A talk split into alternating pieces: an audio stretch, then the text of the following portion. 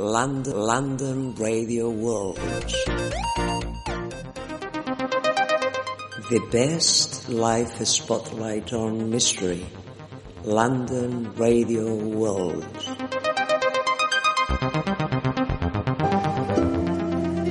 Quisiera transmitir a los oyentes de la luz del misterio mis mejores deseos. La vida es algo divertido, es algo dinámico, donde suceden cosas lo que me gustaría que los oyentes de este espacio y a mí mismo nos sucediera lleno de inquietudes y que así nos mantuviésemos alertas y vivos. Un abrazo para todos. Ya ha llegado el momento de volver al buen camino. Su alma de nuevo ahora ha vuelto a encontrar la luz. Y ahora volverá a sentir la experiencia de la realidad. Esa realidad donde todas las cosas son claras como un cielo sin nubes. Y cuando está limpio, el intelecto es igual que un transparente vacío, sin circunferencia ni centro. Ahora conózcase a sí mismo y permanezca en ese estado. Busque esa luz. Mire hacia ella.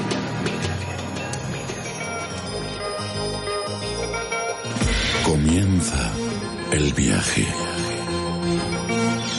Déjate llevar hacia otros mundos. Hacia el mundo de lo desconocido. Hacia otras realidades. Preparado ya para penetrar en la luz del misterio.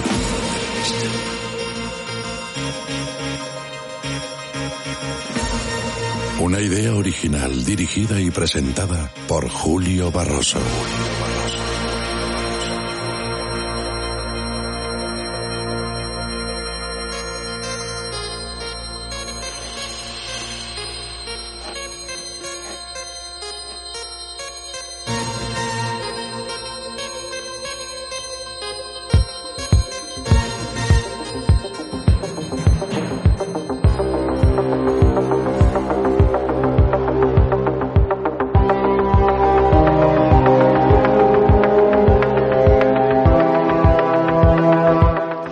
¿Qué tal? Bienvenidos a esta cita mágica con lo desconocido, con el mundo mágico del periodismo del misterio. Una cita que hacemos desde London Radio World, desde la luz del misterio, desde la City London para el mundo entero. Un viaje en el que comenzamos a preguntarnos si existió una civilización inteligente antes que los humanos. ¿Alguna vez te preguntaste si existió una civilización inteligente antes que los humanos?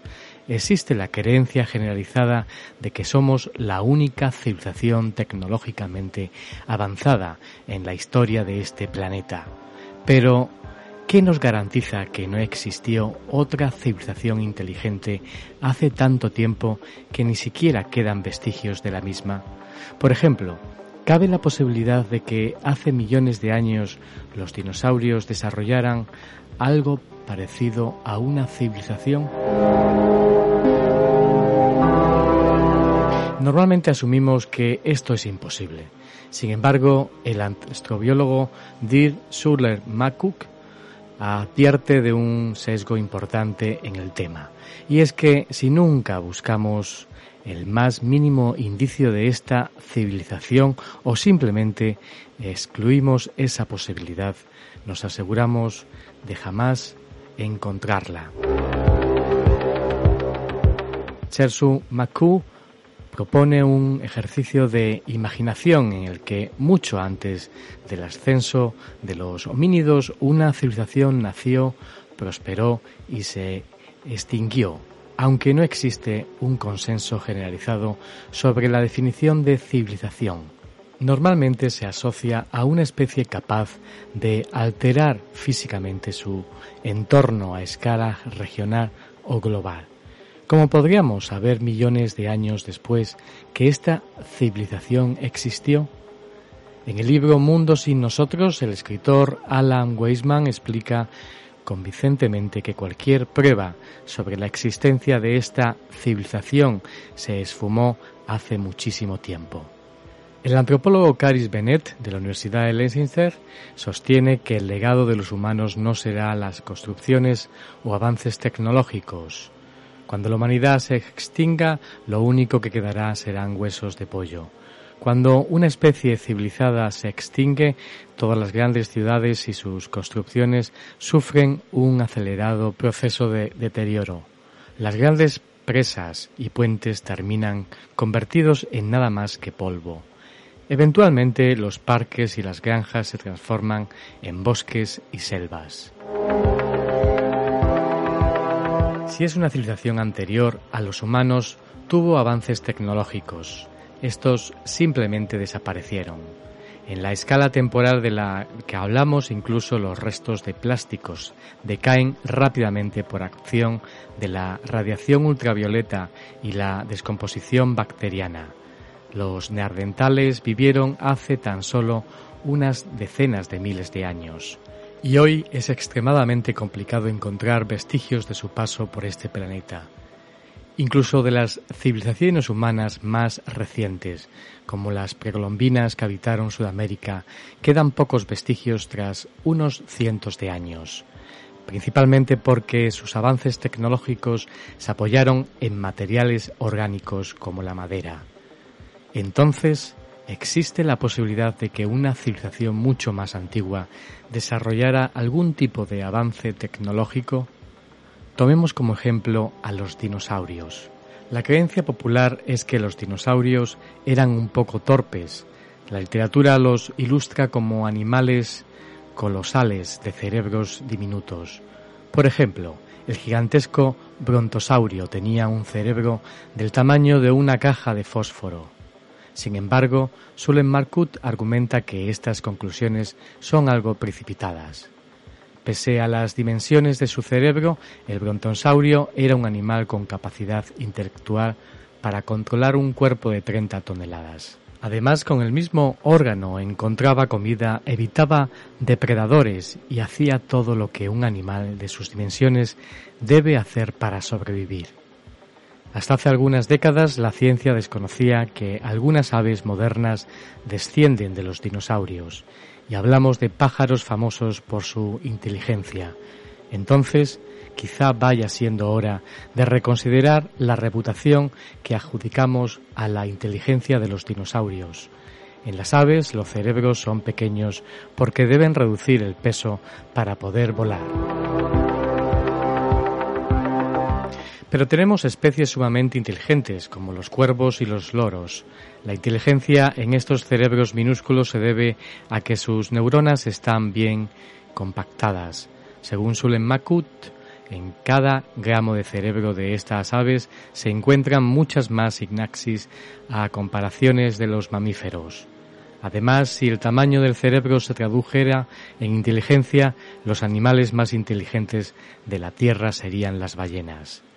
Entonces, es posible que los dinosaurios con plumas presentaran estructuras cerebrales semejantes a la de los pájaros modernos. Es algo que nunca sabremos, pues desafortunadamente los cerebros no se convierten en fósiles. Si seguimos la lógica, es posible que nos lleve a que los dinosaurios fueran mucho más inteligentes de lo que creemos, bueno, al menos nos consta que no causaron su propia extinción. A diferencia de ciertas especies, que parece apresurada por ser la primera en lograrlo.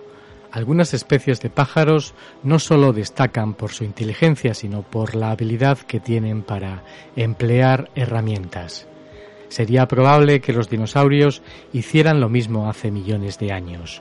Supongamos que los dinosaurios desarrollaron algún tipo de tecnología. ¿Qué especie tuvo mayor probabilidad de lograrlo? Susan Macu sugiere que los géneros Troondon, dinosaurios que existieron en la última etapa del periodo Cretácido. Cuando se buscan las características de una especie tecnológicamente avanzada, los dinosaurios de género Trondon cumplen con varias. En primer lugar, se trataban de animales sumamente inteligentes, a juzgar por el tamaño de sus cerebros. Además eran animales sumamente sociales, cuidaban a las crías y poseían brazos y manos. Estas últimas características físicas pudieron otorgarle destreza suficiente para elaborar herramientas o manipular objetos. Los Trondon se extinguieron hace unos 65 millones de años, en la última fase del Cretácico, junto a muchas otras especies de dinosaurios. Hasta donde se sabe, fueron víctimas del asteroide Chicxulub que impactó sobre la Tierra en lo que hoy es México. Si realmente crearon herramientas o cualquier otro tipo de avances tecnológico, ¿qué clase de vestigios podríamos encontrar tras aquella catástrofe? A eso hay que sumar 65 millones de años de erosión geológica. Lo único que sabemos del género proviene de sus huesos fosilizados y de los pollos de los que se alimentaban. No existen vestigios alguno de máquinas, armas, herramientas o joyas hechas por dinosaurios. Dick Susan McCook advierte que si no buscamos mejores indicios de esos artefactos jurásicos, difícilmente los encontraremos. Entonces sería prudente que, al afirmar que la especie humana es la única civilización tecnológicamente avanzada que existió en la Tierra, agregaremos probablemente no.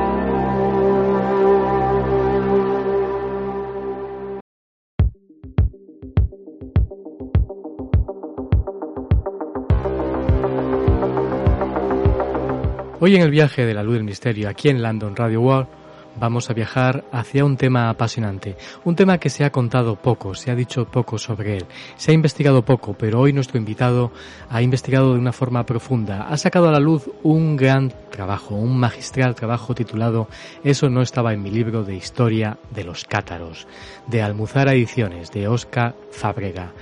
Hoy vamos a conversar con él largo y tendido. Va a ser apasionante, sin duda alguna, como lo es apasionante su gran trabajo. De eso no estaba en mi libro de historia de los cátaros. Una de esas sociedades como en diferencia a los templarios y a otras sociedades secretas se han hablado más, pero de los cátaros no hay muchos trabajos ni mucha información referida a esta sociedad de los cátaros. Eh, ¿Cómo se fundó? ¿Cuándo? Y el por qué. Hoy vamos a estudiar ese gran trabajo que ha realizado Oscar eh, Fábrega en Eso no estaba en mi libro de historia de los cátaros. Hoy va a ser realmente un deleite para los sentidos. A quien le gusta la historia, esa historia eh, que no ha sido contada, esa historia mágica, desconocida y misteriosa. Hoy el viaje a la luz del misterio comienza de esta manera. Hacia el año 1000, en Europa, toda la sociedad está sometida al único poder de la Iglesia católica. La Iglesia dicta e impone las leyes, juzga a los hombres en su vida presente y decide si su porvenir será en el paraíso o en el infierno. El hombre medieval, ya sea guerrero, campesino o monje, no tiene más horizonte que el religioso.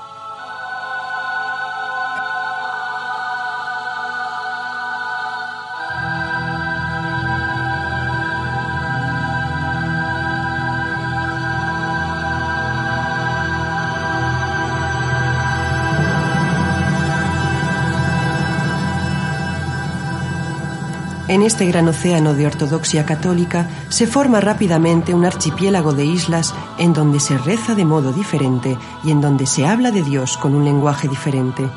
Estas nuevas religiones se llaman herejías frente a la ortodoxia de la religión católica.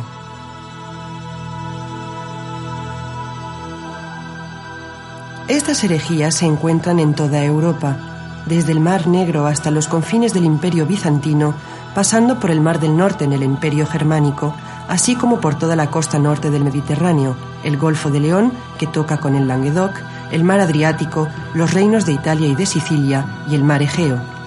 Pero aunque se les llame bogomilos, bulgro, patarin, piflo, albigenses o cátaros, los hombres cuya memoria religiosa ha llegado hasta nosotros son todos hermanos de una misma religión. El Gran Sur actual de Francia será el marco geográfico de esta guerra llamada Cruzada contra los albigenses, refiriéndose a la ciudad de Albi, en donde tuvo lugar en 1165 una reunión contradictoria organizada por su obispo que opuso a católicos y cátaros.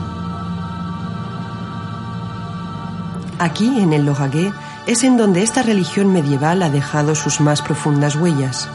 Casi no hay escritos, ni monumentos, ni iglesias cátaras, tan solo la memoria de este país y el sol en los caminos para hablarnos de catarismo.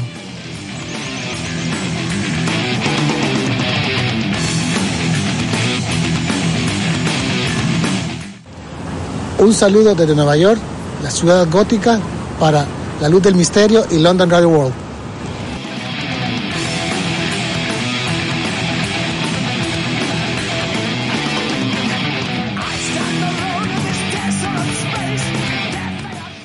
Misterio continúa en La Luz del Misterio con Julio Barroso.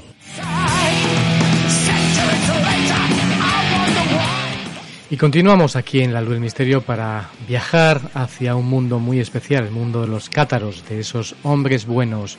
Y lo hacemos con esta música tan especial, esta música de Iron Maiden eh, de Monsegur, eh, que cuenta que en las puertas y en los muros de Monsegur la sangre de las piedras.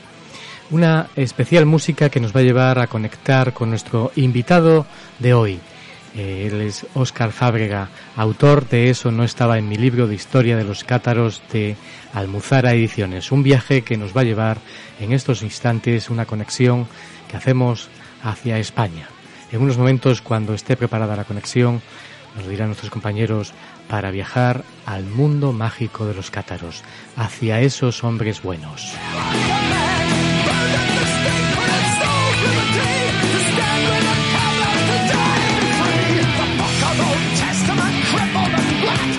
Y dejamos en la luz del misterio en London Radio World das esa introducción al tema que nos trae hoy a estos micrófonos, el mundo de los cátaros, un trabajo, el último trabajo de nuestro invitado. Eso no estaba en mi libro de historia de los cátaros de Almuzar Ediciones y conectamos con su autor, Óscar Fábrega, que está en España. Muy buenas, Óscar, ¿qué tal?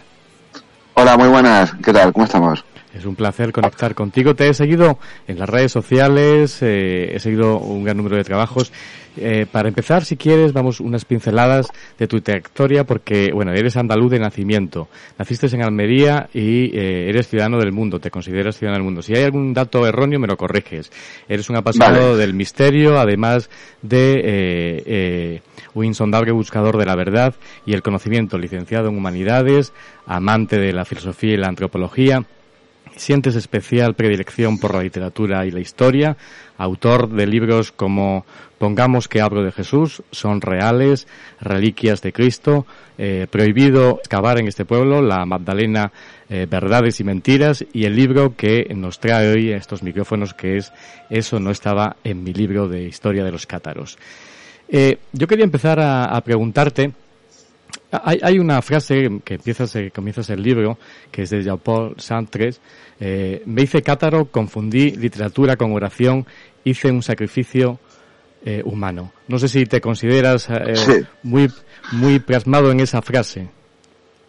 Sí, eh, a, a ver, me, me ha pasado un poco con, con algunos de mis libros, ¿no? En proyectos de investigación. Cuando uno adentra quizás en, en el pensamiento religioso, que yo generalmente lo suelo hacer desde mi perspectiva particular, ¿no? Que es la perspectiva... No me gusta definirme como ateo porque no es exactamente así, sino más bien, como diría el, el maestro Juan Eslava Galán, como descreído. Es decir, yo parto de una posición escéptica y, y posiblemente agnóstica ante el fenómeno religioso, pero a la vez tengo una gran curiosidad, ¿no? Por entender, eh, pues cómo se ha, se ha desarrollado a lo largo de la historia, eh, en- principalmente en el cristianismo, ¿no? Porque es la religión que más de cerca eh, hemos vivido aquí en Europa, pero por la religión en general, ¿no?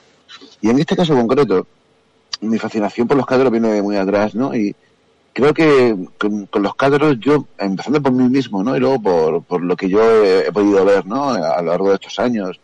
Y, y especialmente desde que ha salido el libro, conversando con la gente, creo que tenemos todos una, una imagen equívoca de quiénes fueron realmente, ¿no?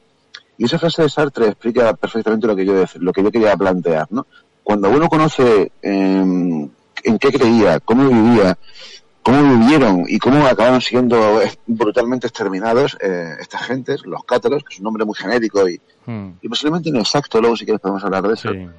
Mm, me quedó muy claro que, eh, que eh, a- por lo menos habría que respetarles en el sentido de que fueron una anomalía histórica en un momento en el que en toda Europa estaba en, en, un estado, en un ambiente, en un espíritu del momento muy concreto en el que eh, ellos salieron por, totalmente fuera de eso, ¿no? eran unos, unos outsiders, ¿no? que se podría decir en inglés, mm. por completo, por muchos motivos, ¿no? empezando por la relación que tenían eh, con las mujeres, que era una relación prácticamente de igualdad, con matices, pero prácticamente de igualdad, y continuando por la apuesta religiosa tan radical y tan extrema que defendieron frente a una iglesia que si en ese momento no tenía todo el poder, lo tuvo muy poco tiempo después, pero tenía el poder suficiente como para, para acabar provocando lo que pasó, ¿no? que es el exterminio de esta gente y la persecución a lo largo de un siglo. Pero eh, entiendo lo que Sartre quería decir, ¿no? Sartre con esa frase lo que quería plantear es que em, lo esencial de los catos era la renuncia precisamente a lo que para, para la Iglesia o para el cristianismo nos hace humanos, que es nuestra, nuestra existencia en este mundo en el que vivimos, ¿no? en este mundo físico. Los católicos renunciaban por completo a este mundo físico, consideraban que era un mundo maligno del que había que escapar. Y eso les llevaba a tener unos hábitos de vida que estaban muy relacionados con esa renuncia a lo, a lo humano en el sentido carnal de lo humano y que los emparentaba de alguna manera con algo tan distante como pueden ser las tradiciones, por ejemplo, religiosas budistas, hinduistas y en general de Oriente, ¿no? Que todas predicaban de algún modo esta renuncia a lo material, ¿no?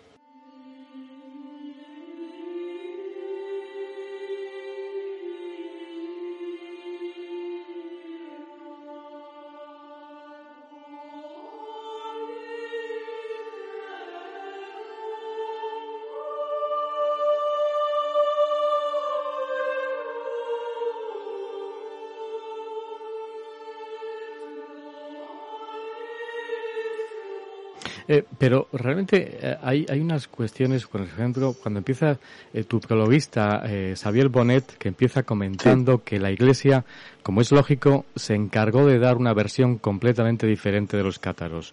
Dice, los herejes cátaros, pero los felibres trataron de revertir esa imagen negativa.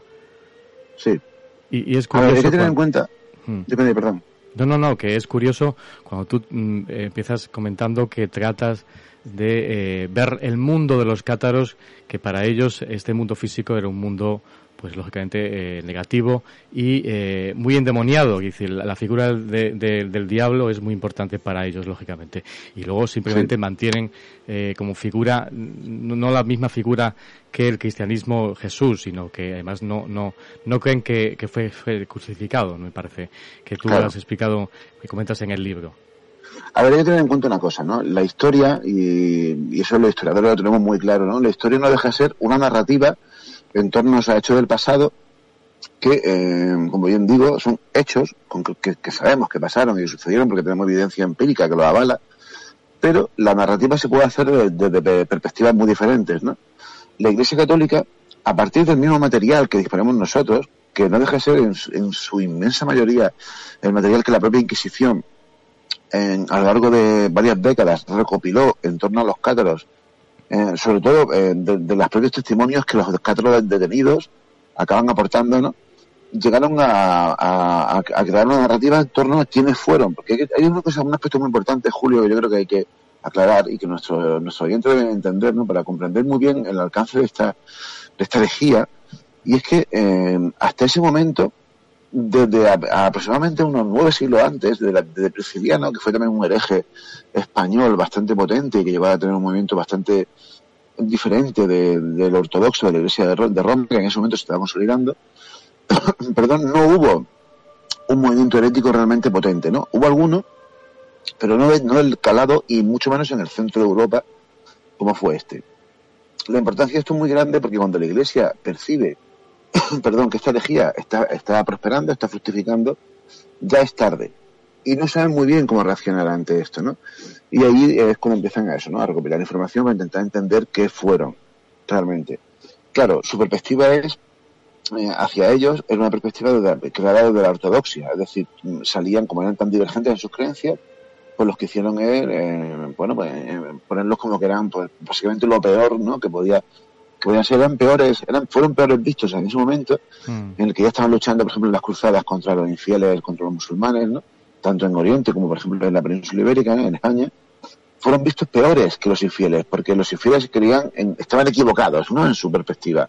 Creían en otra religión o en otra, en una versión de la religión. Pero los cátaros eran traidores. Es decir, era alguien que, pudiendo haber elegido bien, no eligió correctamente, ¿no? No sé si me explico. Y ese, esa fue la dinámica de la Iglesia. Claro, esa dinámica se mantuvo cuando los cátaros fueron exterminados, que el, movimiento em, colapsó por completo a principios del siglo XIV, hacia el año 1320, 21 así. Em, hubo un muro de silencio en torno a ellos y pasaron al olvido de la historia. Es decir, hasta aproximadamente finales, perdón, mediados del siglo XIX, no aparecen las primeras obras de investigación histórica en las que ya se, se intenta recuperar la memoria de quiénes fueron estas, estas gentes, ¿no? Y, y claro, ya se hizo frente a la Iglesia, pese a la Iglesia, y intentando entender realmente cómo pensaban y por qué fueron perseguidos. ¿no? Y claro, la narrativa es absolutamente diferente a la que oficialmente se ha entendido hasta entonces. Algo parecido, salvando las distancias, es lo que pasó, por ejemplo, con los templarios, ¿no? que es otra de las grandes herejías perseguidas también por la Iglesia, que de, lo que, se, como bien sabes, se han escrito libros hasta la saciedad de ellos, ¿no? y que también la versión canónica, la versión oficial, la versión de los que los condenaron, de los que les persiguieron, la versión de la Iglesia, estaba muy, eh, igual no es correcto decir manipulada, ¿no? pero más bien era muy errada, muy exagerada y muy sesgada, sobre todo. Y algo, algo parecido pues, pasó con esta gente, como pasó también con otro grupo de herejes. ¿no? Es normal, ¿eh?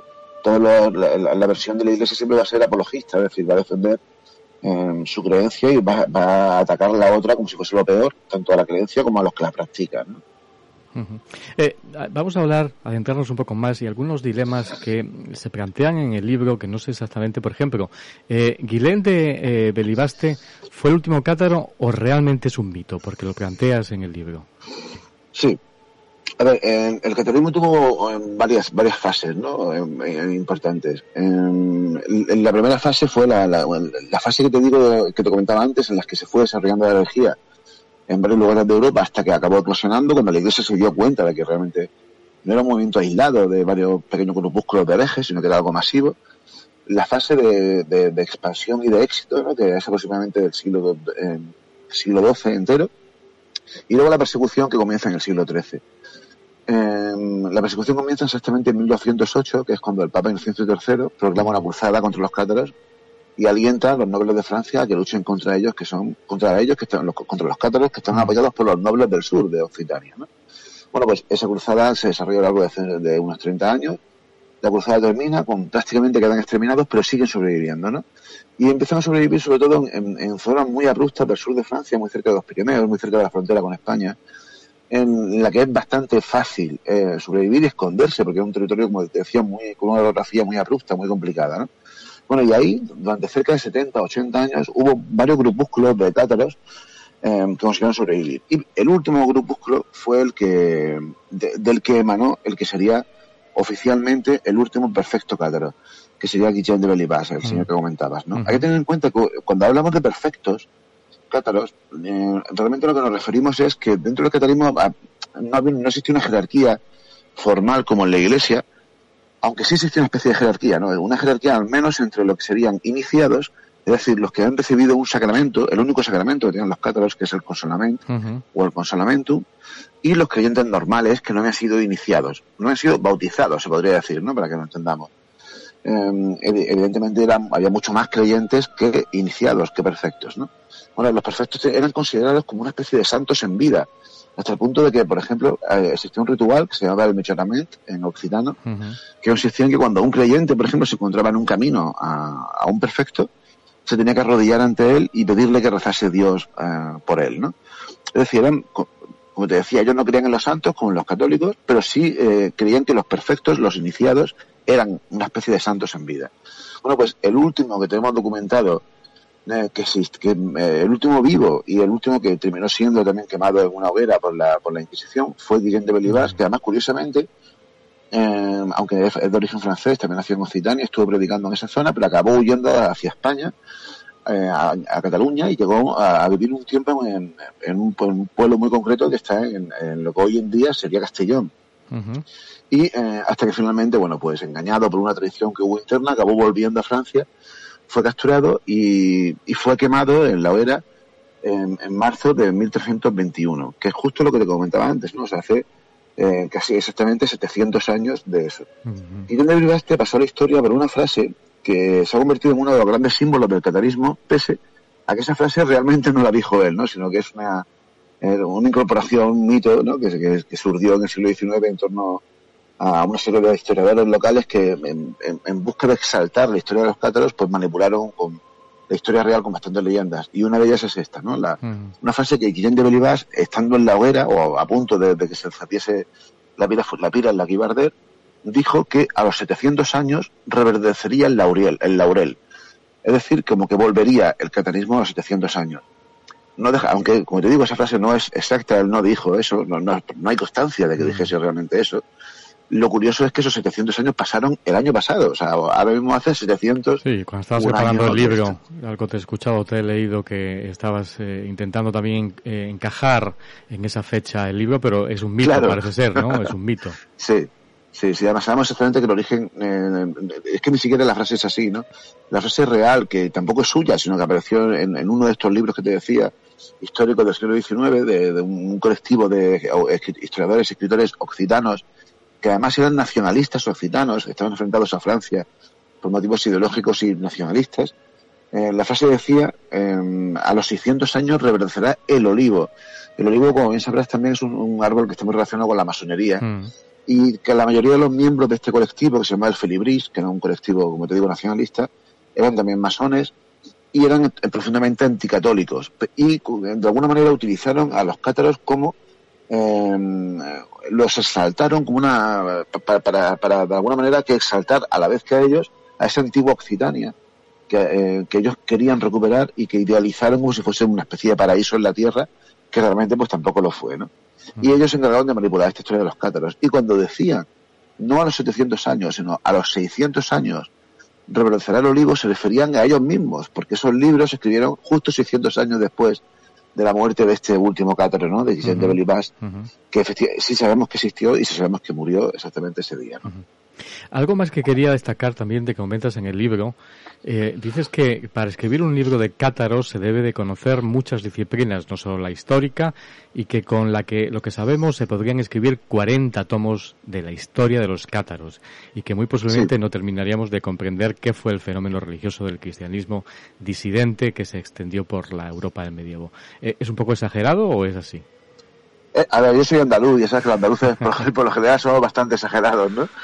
No, a ver, hay una cosa que es asombrosa, ¿no? Porque eh, cuando uno lee libros divulgativos sobre los cátaros, y hay bastantes, y algunos muy buenos en, en, castellano, y también en inglés hay bastantes y muy buenos, y hablo de libros divulgativos, mm. generalmente se tiende a, a, afirmar una cosa que no es cierta. Y es que eh, como que eh, se parte de la premisa equívoca de que hay poca información sobre los cátaros. Y realmente no es así. Es verdad que tenemos muy poca información suya, es decir, que procede de ellos. Solamente hay cinco, para que la Unidos solamente hay cinco manuscritos que son cátaros.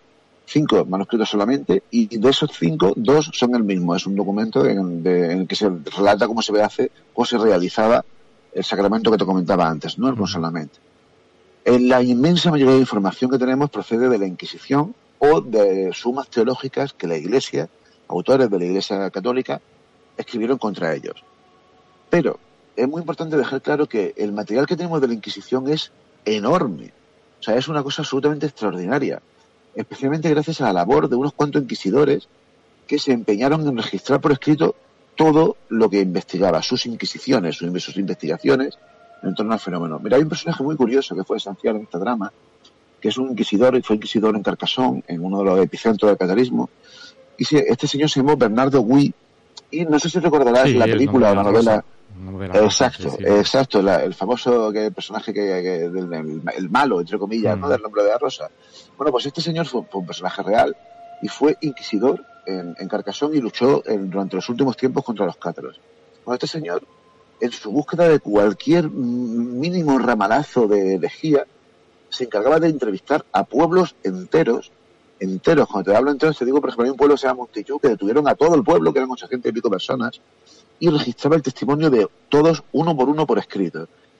Ese te, esos testimonios son muy ricos porque nos permiten conocer cómo era la vida cotidiana de los cátaros. Y eso es algo que a mí especialmente me interesaba porque para entender cómo fueron realmente, porque claro, no tenemos, no existe ningún resto arqueológico de los cátaros, no hay nada. No hay ninguna tumba cátara, no hay ninguna casa cátara, no hay ningún libro, estos cinco que te digo, y además aparecieron muy tarde, aparecieron ya en el siglo XIX, que hable de ellos. Sin embargo, los que sí hablaban de ellos eran sus vecinos, incluso o, los propios creyentes, ¿no? que también fueron interrogados. Y eso es muy interesante porque muestran realmente cómo era el día a día en una época en la que tenemos un amplio desconocimiento de cómo era el día a día, ya no de ellos, sino de un cristiano, entre comillas, normal, ¿no? Y ese material es importante. Por eso digo que se podría escribir, como te decía, 40 libros, porque es que de hecho los hay. El material de la Inquisición que se conserva, por ejemplo, en, en la diócesis de Carcassonne es brutal. Pues, o sea, pueden ser como 70 o 80 legajos enormes con, con miles de testimonios, ¿no? y esa es la historia. A ver, creo que si podemos... Lo que ocurre es que comentas, comentas también que es difícil también poderse fiar de los documentos cátaros. claro. por eso también yo te iba a preguntar cuáles son los documentos cátaros nos podemos fiar realmente, porque es difícil. si no eres historiador, lógicamente, claro. tienes que hacer una... Ese es el problema, ¿no? Porque, a ver, tenemos que intentar conjugar con, eh, entre sus documentos reales entre en los escritos que escribieron los, los eclesiásticos en torno a ellos y eh, sobre todo el testimonio de la Inquisición. Hay un, aspecto muy importante y es que los cátaros, una de las reglas de vida que tenían esenciales, me refiero eh, a los perfectos cátaros, es que no podían mentir. Eh, bajo ninguna circunstancia se podía mentir, ni siquiera para salvar la vida ni salvar la vida de un compañero. ¿no? Y claro, eso llevaba a que cuando tenían que enfrentarse a la Inquisición, ellos intentaban, siempre que podían, no, delatar a ningún otro compañero. Y para eso se buscaban sus subterfugios como podían. Pero al final, pues si, si no podían mentir bajo ninguna circunstancia, porque eso les suponía no, no, no tener una buena muerte en sus términos y no conseguir la salvación, que al final consistía en lo que te decía antes, ¿no? en escapar de este mundo material. Y eso hace que los testimonios de los propios cátaros, de los propios perfectos, que casi todos fueron luego finalmente quemados en hogueras, sean valiosísimos para entender cómo pensaban, en qué creían, cómo vivían eh, y demás. Y gracias a eso, precisamente, a que cumplieron un mandamiento que es esencial en el catolicismo, en el cristianismo en general, pero que ellos sí que llevaban hasta las últimas consecuencias, que es el no mentir, mm. sabemos mucho de ellos, ¿no?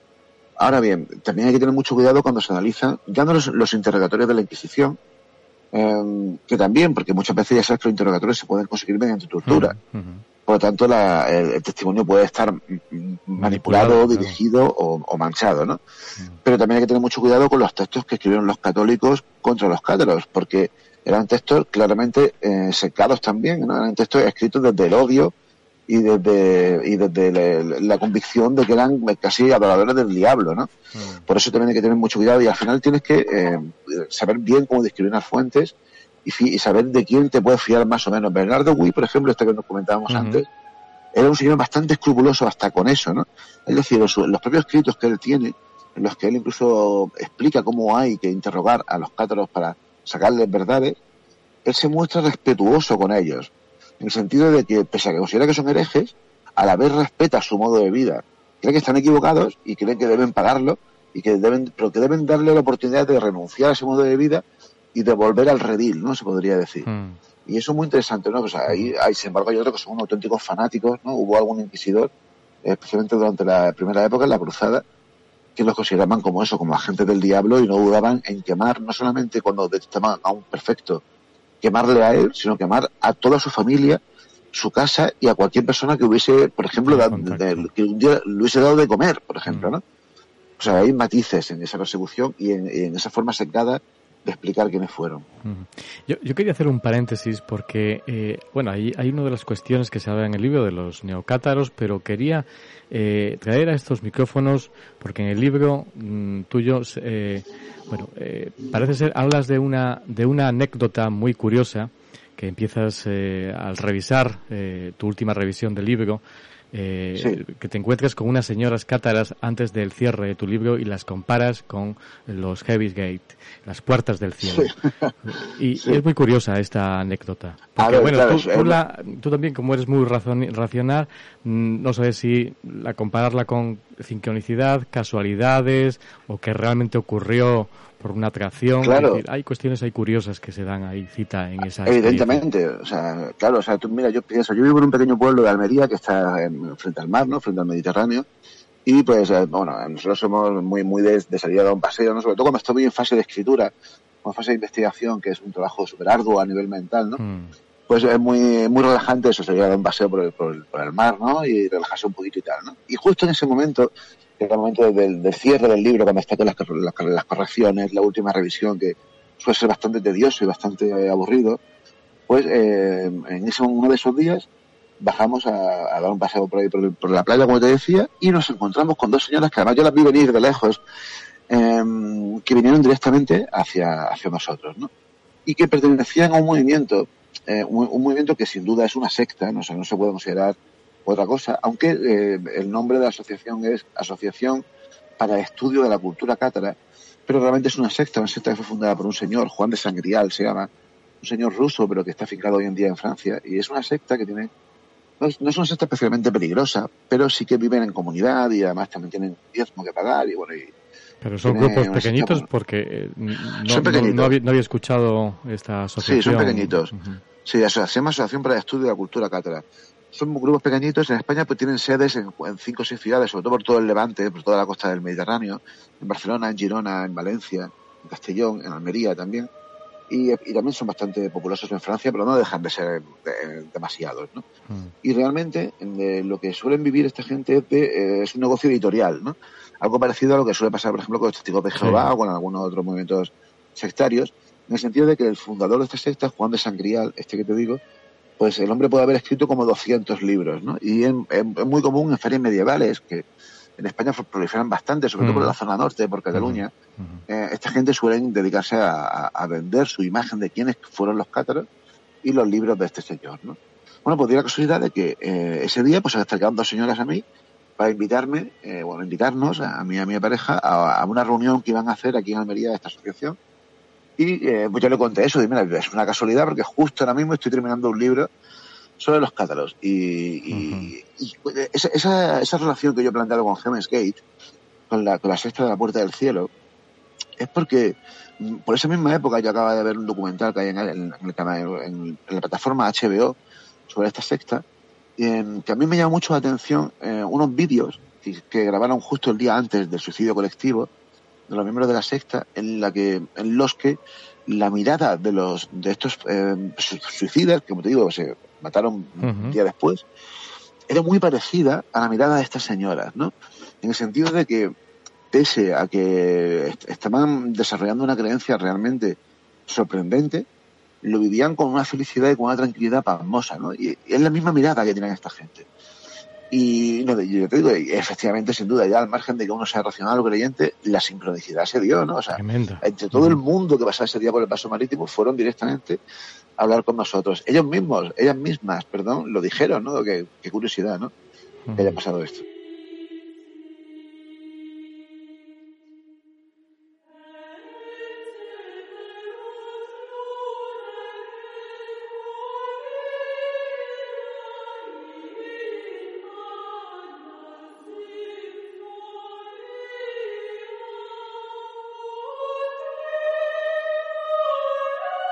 Síguenos en las redes sociales, en Facebook, Twitter, Instagram, YouTube.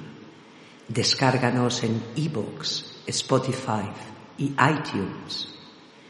Dale like y comparte el programa. Y si deseas apoyarnos, puedes hacerlo a través de la pestaña de ebooks que pone apoyando y eligiendo la cantidad que desees. Gracias por ayudarnos a dar luz al misterio.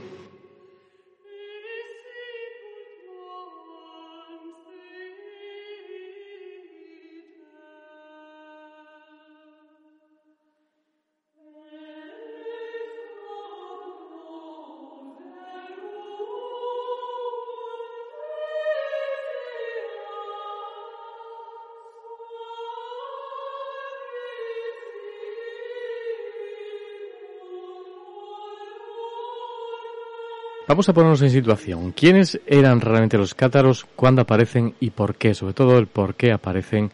Ya hablábamos de que, bueno, se extendió por toda Europa en el medievo porque, bueno, eran disidentes del cristianismo. Pero vamos a profundizar más en ello. Que, eh, adentras eh, en el libro sobre esta cuestión que, bueno, se dedican eh, una serie de capítulos.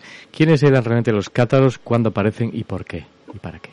Bueno, a ver, eran un movimiento contestatario cristianos, no eran católicos, pero eran cristianos, y eh, seguramente es la suma de varias influencias que se dieron en, varios lugares distintos que poco a poco fueron calando entre, entre en algunos, algunas regiones muy concretas de Europa, pero en regiones en las que ese, mensaje pudo calar por, posiblemente por motivos sociales, como el, el, Occitania, lo que sea hoy en día el sur, la parte sur de Francia, el norte de Italia, la zona de Renania, eh, la cuenca del Rin en Alemania, y eh, también lo que sería hoy en día quizá la zona de Países Bajos y el norte de la actual Francia. Eh, en común lo que tenían era básicamente la idea, había dos ideas esenciales, ¿no? que es lo que diferenciaba a esta gente de los católicos normales. Y es, por un lado, la creencia en, un profundo dualismo. Ellos estaban convencidos de que este mundo, el mundo es, eh, nuestro material, no había sido creado por el Dios de Jesús. Sino por el Dios del Antiguo Testamento, que para ellos no era el mismo Dios. Ellos no creían que Jesús muriese en la cruz, me parece, ¿no? Claro, es que eso te guarda, ese es el segundo punto. Claro, es, el Dios del Nuevo Testamento es un Dios que no creó el mundo material, sino que creó el mundo de los cielos. el mundo material lo creó el, un Dios maligno que ellos llegaron a equiparar con el diablo, pero que no sé exactamente el diablo, pero sí vendría a ser algo así, ¿no? Que, eh, y claro, si ellos no entendían cómo puede ser que según los evangelios Jesús se encarnase, es decir, se hiciese hombre en un cuerpo material que había sido creado por un ser maligno, como sería el diablo, ¿no? Entre comillas. Por lo tanto, ellos pensaban que Jesús no había tenido realmente un cuerpo humano. Por lo tanto, si no había tenido un cuerpo humano, pues no pudo nacer de una virgen porque no nació realmente. No pudo, eh, por ejemplo, morir en la cruz, como decías. No pudo resucitar, porque claro, si no murió, pues no pudo resucitar no pudo, eh, y eso es muy interesante, no pudo instaurar el ritual esencial del catolicismo, que es la Eucaristía, en el que, como bien sabes, se comparte simbólicamente la sangre y el, y el cuerpo de Jesús, ¿no? En forma de pan y de vino. Y, y claro, eso es atentar directamente contra la, la, las creencias esenciales del catolicismo. Por eso. Ellos no creían en la figura del Mesías, que había existido el Mesías, me imagino. Claro. No, no, no. Ellos, para ellos, para ellos Jesús eh, para, para, ellos Jesús simplemente fue un enviado de la divinidad, un ser abstracto, no físico, posiblemente una especie de, de fantasma, de espíritu, pero que quizás también en algunos momentos parecía físico, es decir, podía tocar, podía incluso comer, pero no era un cuerpo humano, que vino, fue enviado aquí por la divinidad para explicarnos cuál es el camino de la salvación, para desprendernos de este mundo de la materia y que nuestra alma, que es nuestra esencia divina, regrese con el Creador con, el Dios bueno, que repito, es el Dios del, del, mundo del cielo, no del mundo de la materia, ¿no? O sea, la cosa consiste en eso, eso es lo que Jesús vino a entregarnos, el conocimiento, la noxis. Por eso los cátaros tienen mucho que ver con los cristianos gnósticos, de los que seguramente tomaron ideas, ¿no? A lo largo de los siglos. Y claro, ese, Jesús es muy distinto al Jesús de la Iglesia, mm. al Jesús del catolicismo o incluso al Jesús de hoy en día de los protestantes. No tiene nada que ver, ¿no? La salvación para unos y otros tanto para católicos como para protestantes en general, no se consigue. O sea, Jesús no vino entregando su conocimiento, Jesús vino a entregarnos, a enseñarnos cómo escapar del pecado, primero para, para a morir, eh, eh, para salvar el pecado a todo el mundo, y luego para explicarnos cómo evitar el pecado para también eh, tener una vida mm, mejor en la siguiente vida. Los católicos no, creían que hubiese luego un juicio final, como si defienden los católicos, o también defienden los protestantes. Los católicos pensaban que esto ya era el infierno. Después de esta vida solamente cabe la posibilidad de ir al cielo. Y si no, uno tenía que reencarnarse una y otra vez hasta que finalmente consiguiese huir de este mundo material y subir al cielo, ¿no? Es decir, no había un, juicio final porque no había un castigo. El castigo ya estaba, eh, ya era este, este mundo del castigo, ¿no? Es una visión bastante negativa de todo, me parece, a pesar de, la personalidad que puedan tener los cátaros o ese sentimiento que transmiten, era una perspectiva bastante negativa, bastante oscura. Claro, hay que tener en cuenta que estamos en la Edad Media, en la que, al igual que los cátaros tienen una perspectiva muy oscura de la realidad, también la tienen los cristianos, los católicos, en, que estaban absolutamente asesinados con, el diablo, con que el diablo no paraba de, de malmeter en la realidad, era una época bastante eh, tensa en ese aspecto, ¿no? Y eh, por eso unos lo, enfocaron desde esta perspectiva y otros desarrollaron la perspectiva católica, ¿no? Pero cuando uno entiende cómo era la, apuesta tan radical de los católicos y tan divergente respecto al catolicismo oficial, entiende por qué eh, terminaron siendo perseguidos, ¿no? Luego, hay un aspecto importante. Los católicos, como te decía antes, solo tenían un ritual, el consolament, un ritual muy sencillo, y que venía a, simbolizar un poco todos los rituales de los católicos. O sea, no te adelantes, no, te que te voy a preguntar sobre ello. Vale. Hay una cuestión que no sé si tiene relación con este ritual, que tú destacas mucho en el libro, eh, y tiene reminiscencias ahora en la actualidad con muchos grupos esotéricos, que es el tema de los pases con las manos. Ellos hacían, me parece que tiene relación con este ritual, ¿no? Exacto, sí, sí. Ah, pues, eh, eh, quería preguntarte sobre esa cuestión porque tiene, eh, hay reminiscencias en la actualidad muy profundas. Bueno, hasta los espiritistas hacen también la limpieza, el tema de gente que utiliza el reiki, el masaje metamórfico, la curación a través de los pases, que decir, hay una cuestión muy curiosa también. Que no sé qué reminiscencia tiene esto en los cátaros. ¿De dónde venía esta historia? A ver, el ritual que te comentaba, el consolamiento, consiste básicamente en eso, en la imposición de manos, ¿no?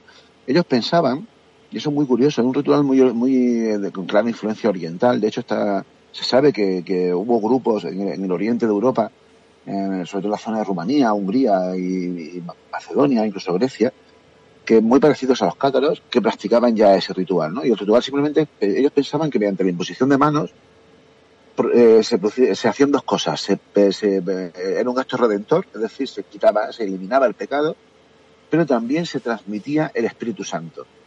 Es decir, ellos pensaban, y esto es muy curioso, que desde, desde los tiempos de Jesús, desde que Jesús nombró a sus discípulos, y desde que después de la muerte de Jesús, siempre según los evangelios y según el Nuevo Testamento, eh, los, los discípulos, los apóstoles, recibieron el Espíritu Santo en, una cena muy legendaria que aparece en los, Hechos del Apóstol, que es el, lo que sucede durante el día de Pentecostés.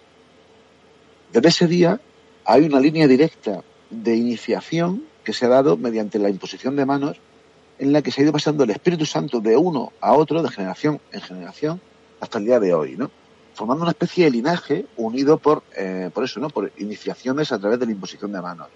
Entonces, cuando alguien cuando se otorgaba, cuando se aplicaba el consolamiento, el consolamento, que viene a ser algo parecido en castellano sería la consolación, cuando alguien practicaba esto, eh, por un lado iniciaba al, que se le practicaba en, el catarismo, es decir, ya era un perfecto cátaro, pero además recibía el Espíritu Santo y además se le quitaba el pecado, es decir, a partir de ese momento una persona pura. Por eso también en algunos libros aparecen estos iniciados, aparecen como perfectos, pero en otras ocasiones aparecen como puros.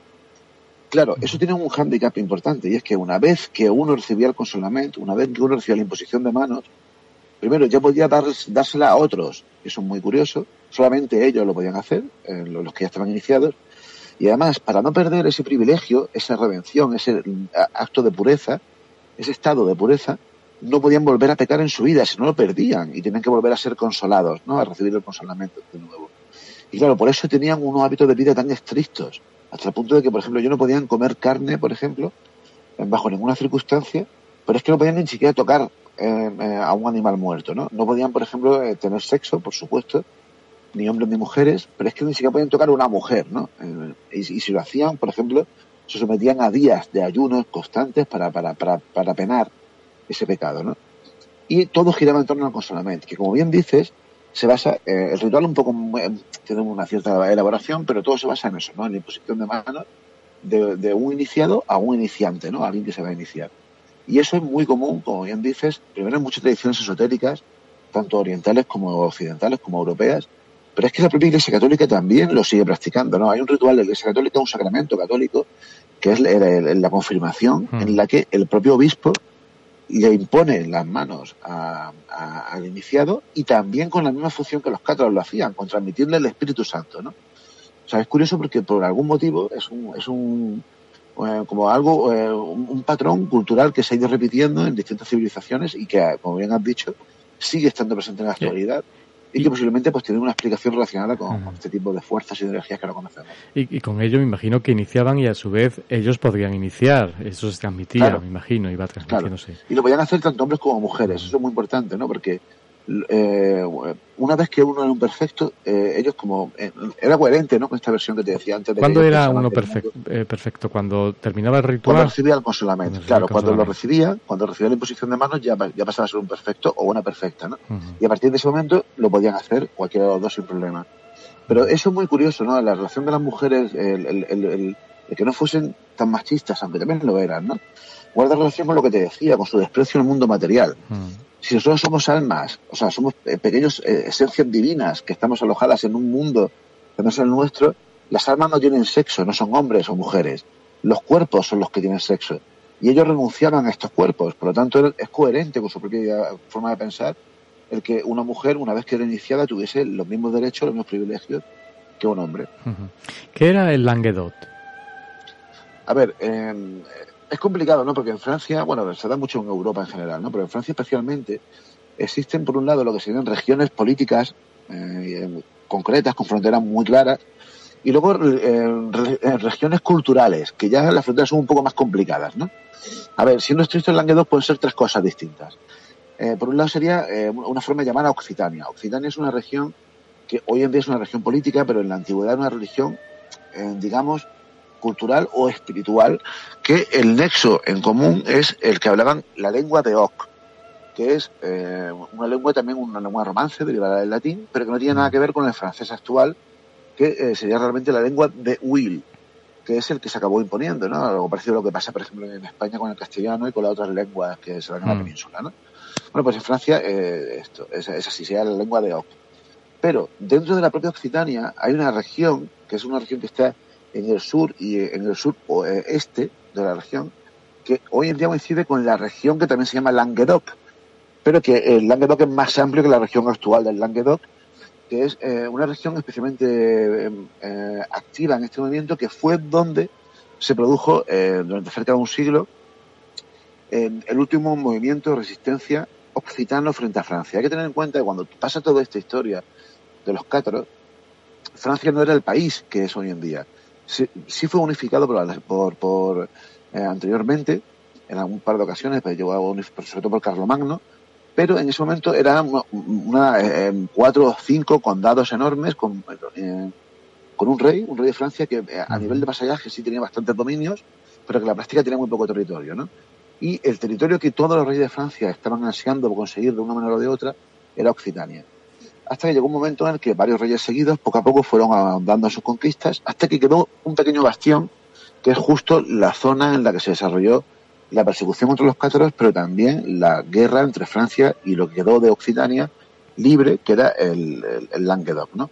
Que sería básicamente por lo que si dividimos, por ejemplo, Francia eh, imagina, ¿no? Y esto es un poco decirlo para grosso modo para que lo entendamos, ¿no? En, cuatro mitades, pues esto sería el, como el cuartito que queda al, a, la derecha y al sur, ¿no? abajo. Eso sería el Languedoc para entenderlo. Hoy en día, como te digo, es una región política, pero sigue siendo muy acentuado eh, tanto la idea nacionalista occitana como el, el, uso de la lengua de Oc. Que pese a que en Francia no está reconocida a nivel político como una lengua oficial, como si pasa aquí en España, a nivel popular se sigue utilizando, incluso se sigue utilizando para escribir o para los nombres de las propias calles, ¿no? En toda esa región. Y, luego el Castrún es el castillo, el castillo cátaro. No, eso es muy importante entenderlo, ¿no? Porque uno de los mitos que hay en torno a los cátaros es que los cátaros vivían en castillos. Mm. Pero no, no tenemos nada que nos avale eso, ¿no? O sea, no, no, los cátaros no, primero por lo que te decía, los cátaros eran tremendamente pacifistas en el sentido de que no, si no, no, o sea, no comían animales por no matar una vida. Imagínate, ¿no? Para vivir en, un castillo, un castillo que siempre eran castillos relacionados con lo militar, ¿no? Con la Imagino que lo material tampoco les interesaba, como bien decías, todo lo que es el mundo material. Entonces, ellos vivían, en Francia se dio un aspecto muy curioso, pero también se dio en el norte de Italia, en España también, pero mucho menos. Es eh, lo que se conoce en historia como el fenómeno del encastillamiento, que consiste en que eh, era muy habitual cuando, por ejemplo, moría un señor, un conde, un, un marqués, un duque, eh, generalmente el hijo primogénito heredaba el título y heredaba la mayor parte de la herencia. Pero el resto de hijos, y especialmente en el Languedoc, que era muy común, solían heredar trozos de tierras o em, pequeños señoríos. Y esos señoríos generalmente pues, eh, consistían en un, trozo de tierra bastante amplio, en el que este nuevo señor se hacía una pequeña casita, un pequeño palacete, un pequeño castillo, en torno al cual pues se agrupaban un grupo de, de personas, ¿no? Y se formaba un nuevo pueblo. Y eso Francia está repleta, sobre todo Francia está repleto de estos pequeños pueblos que suelen estar generalmente en lo alto de pequeñas colinas y que suele ser lo que te decía, un, palacete, un castillito pequeño en el centro y luego una, una planta circular formada por anillos, eh, círculos concéntricos en torno a ese epicentro Y eso se conoce eh, como castrum, ¿no? Los cátars se desarrollaron en ese contexto, en los castrum de, Occitania. Y, eh, y, eso es muy importante entenderlo porque los cátars prosperaron gracias a que contaron con el apoyo de la nobleza local. Y eso guarda mucha relación con el papel que también tuvieron las mujeres en esta historia, porque la inmensa mayoría de las mujeres, de las madres, de las hijas de estos nobles locales del Languedoc se hicieron cátaras. Ellos no tanto, ¿no? Los, nobles varones no tanto, pero ellas sí.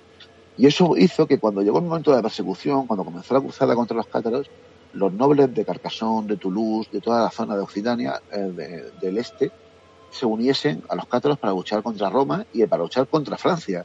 Porque la lucha era doble, ¿no? Era una lucha política, pero también era una lucha religiosa.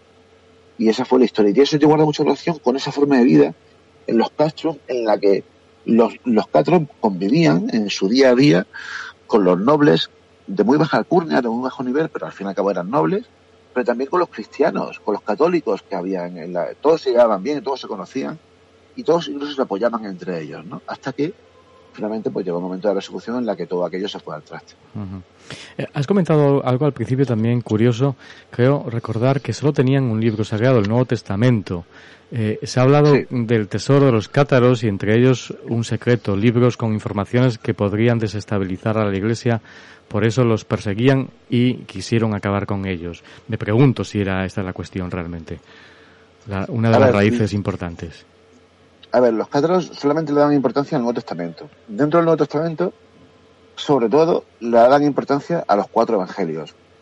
Eh, que ellos interpretaban un poco a su manera, pero para ellos era la palabra de Dios, ¿no? Y especialmente dentro de los cuatro evangelios, le daban mucha importancia al cuarto evangelio, al evangelio de Juan, que supuestamente la iglesia, según la iglesia escribió Juan, el evangelista, que es, en efecto, es el evangelio más, eh, ¿cómo decirlo? Es el evangelio más espiritual de todos, ¿no? De hecho, por eso, por ejemplo, a Juan en, el arte medieval se suele representar como un águila, ¿no? Porque era el que veía de alguna manera por encima de todos los demás, que veía desde el cielo, ¿no? A, eh, a, la, a, la, creación. Pero, aparte de eso, ellos tenían sus propios libros. No libros que contasen una verdad que pusiesen en jaque a la iglesia, como muchos han planteado, porque eso no parece que sea cierto. Pero sí tienen sus libros, y uno de ellos se ha conservado, que es el famoso libro de los dos principios, en los que ellos exponían su cosmogonía y su teología, ¿no? Su, su, y su cristología quién había sido Cristo para ellos. Y es muy posible que el tesoro de los cátaros consistiese en una pequeña recuperación de estos libros. No es porque tuviesen un, pequeño, un especial valor, que no lo tenían. Para ellos sí, ¿no? Pero para, para no un valor eh, en sí, sino porque esos libros sí que podían una evidencia clara de la, de la tremenda herejía que representaban sus creencias, ¿no? Y por eso seguramente eh, los, los, ponían a, a buen recaudo para que no los pillasen no porque fuesen sagrados, porque ellos Pero no podían. Porque los podrían quemar, me imagino, con el tema de la Inquisición, claro. Claro, ese es el tema, ¿no? Y mm. Otra cosa es que hubiese un tesoro económico, ¿no? Hay que tener en cuenta que los cátaros, eh, evidentemente, como te decía, renunciaban a lo material, ¿no? Pero al final tenían que tener que comer mm. y tenían que vivir, ¿no? Y de hecho los cátaros, los perfectos cátaros, mientras vivían en paz, en tiempos de paz, trabajaban en las ciudades, en los castros estos, ¿no? Trabajaban, especialmente eran famosos por ser tejedores por dedicarse a la industria textil, ¿no? Pero eh, en momentos de persecución, y sobre todo en una fase muy concreta, que es cuando se produce eh, lo que se llamó la revuelta de Monsegur. Monsegur es un, uh -huh. un sitio esencial en esta historia, ¿no? Eh, muchísimos perfectos cátaros se refugiaron en este monte de Monsegur, que está en el Ariège, una región muy uh -huh. con una orografía muy, muy complicada, muy montañosa de, de, de Languedoc eh, y Monsegur es un, una montaña especialmente abrupta en la que se reunieron como cerca de 500 personas viviendo en la, en la, en la cima de la montaña y entre ellos había como 300 perfectos cátaros, ¿no? Bueno, claro, esa gente para vivir allí tenía que tener un tesoro, eh, un tesoro entendido como, como el tesoro real, ¿no? Como el tesoro de, de, de, ese, de, ese, de esa comunidad. Y en torno a ese supuesto tesoro de Monsegur, ha surgido la leyenda del tesoro de los cátaros. ¿Tesoro te refieres a, a, al dinero que tenían ellos?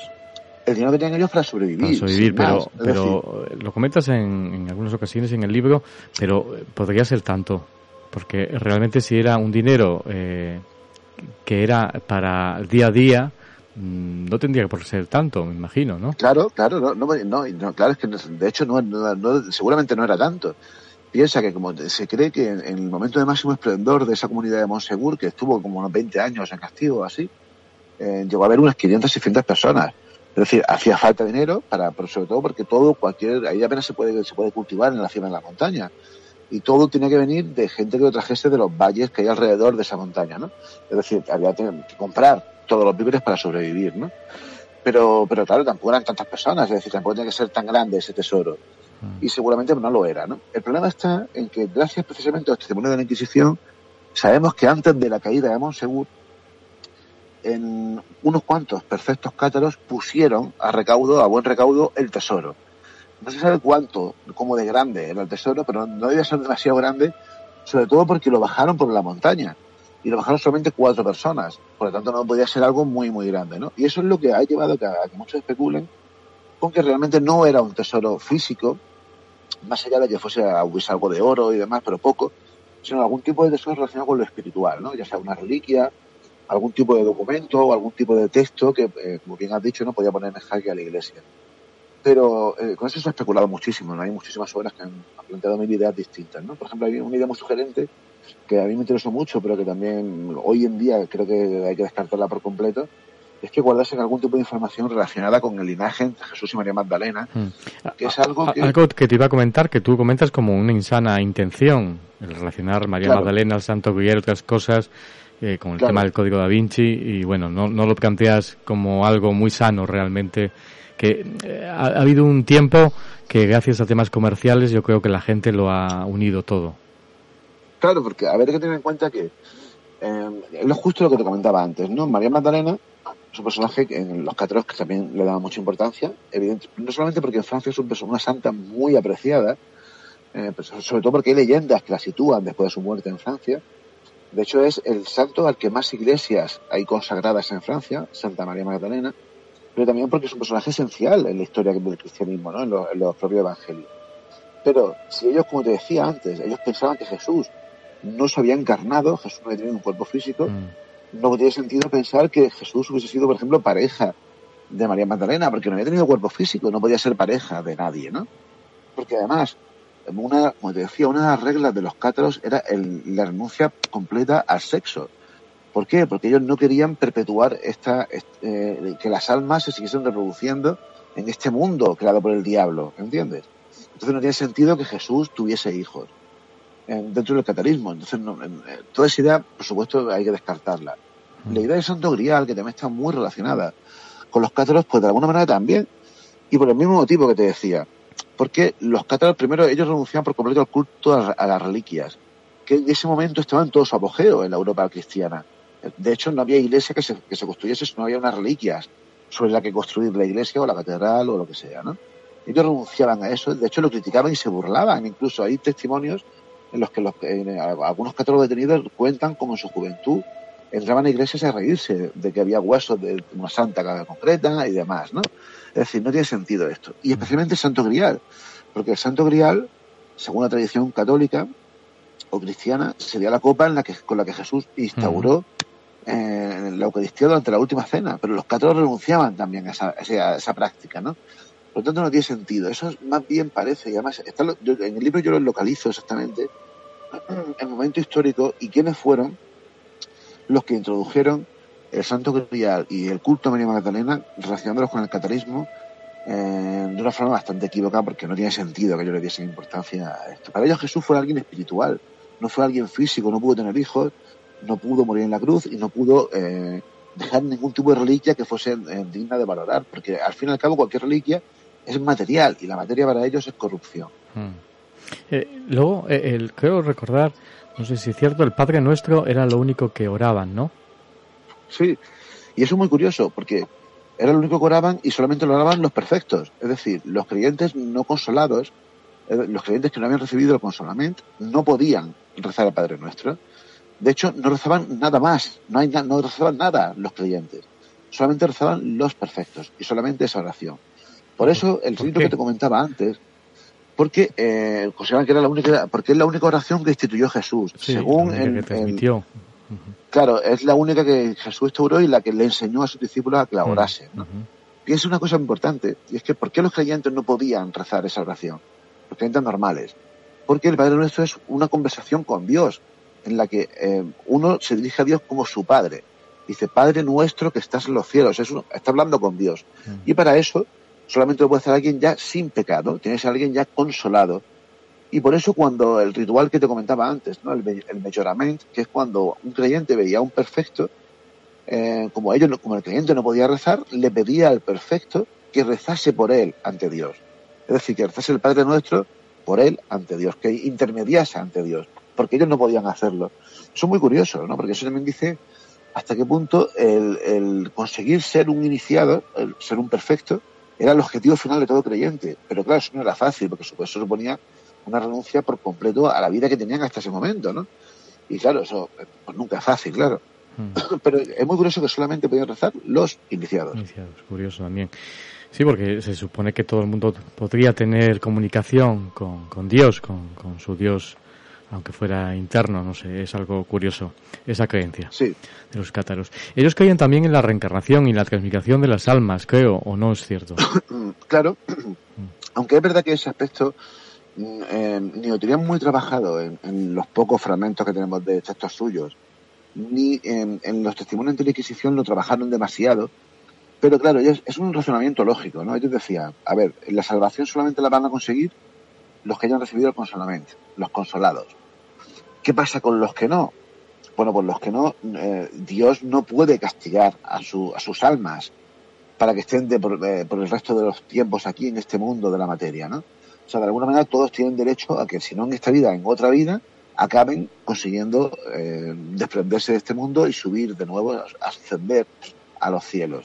Entonces, claro, la, idea de la reencarnación consistía en eso, en que uno si en vida no conseguía, en una vida no conseguía ser consolado y convertirse en un perfecto, lo podría conseguir en la siguiente vida. El problema está en que en su creencia, que digo, no la tienen muy trabajada tampoco, pero en, su creencia también uno podía encarnarse, o mejor dicho, reencarnarse, en un animal. Y eso explica por qué también eran vegetarianos, ¿sabes? por qué no podían comer carne de ningún tipo, porque eso implicaba quizás comerse el alma de alguien que, que, aún estaba esperando a conseguir el, el, ascenso a los cielos.